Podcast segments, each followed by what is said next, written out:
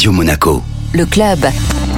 Et l'invité du club Radio Monaco ce matin, Jorge González, directeur du Moratoglu Resort et fondateur du Moratoglu Festival au micro de Jean-Christophe Sanchez. Jorge, on va parler du Moratoglu Festival. Pourquoi avoir euh, voulu créer un tel festival au Moratoglu euh, Resort? Alors l'histoire est lancée en 2020. On a eu l'opportunité de faire un, un, dîner de gala suivi d'une prestation avec euh, Ayo. Euh, on attendait 300-400 personnes et il y a eu 700. Ensuite, on a lancé euh, quelques euh, concerts euh, de petite taille. On appelle ça des break the week. Tous les mercredis, il y a des artistes de la région qui viennent jouer.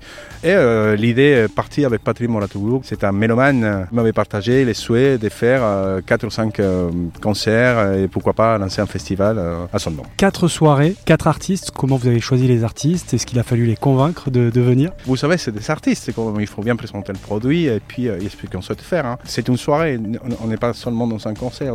On est dans un lieu où on souhaite passer un moment ensemble avec les copains, manger un petit bout et, et voir une performance d'un musicien. On essaye de donner une ambiance selon l'artiste. Si on commence par Diavener, donc le 21 juin, on est parti sur quelqu'un de la région. Faites de la musique, c'est un esprit jeune, donc on est parti sur du lounge, street food, suivi de la performance de Diavener. On enchaîne pour la deuxième soirée avec Joston. On part dans l'international, la musique du monde, donc jazz pop, exclusivité en France. Là, c'est Patrick Moratoglou qui a demandé si on pouvait l'avoir. Tout simplement, je suis fou, dingue d'elle également. Cette fois-ci, la nourriture, c'est là en collaboration avec Joston. Gabriel Degen, notre chef, fait le repas en collaboration avec elle. Donc à chaque fois une ambiance différente, parce qu'après le 19 août, on enchaîne avec Jero. Brésil, musique latine, les pieds dans les sables. Retour dans les années 80 pour finir euh, l'été. Avec les Jackson Brothers, ah, ça a été dur de les avoir.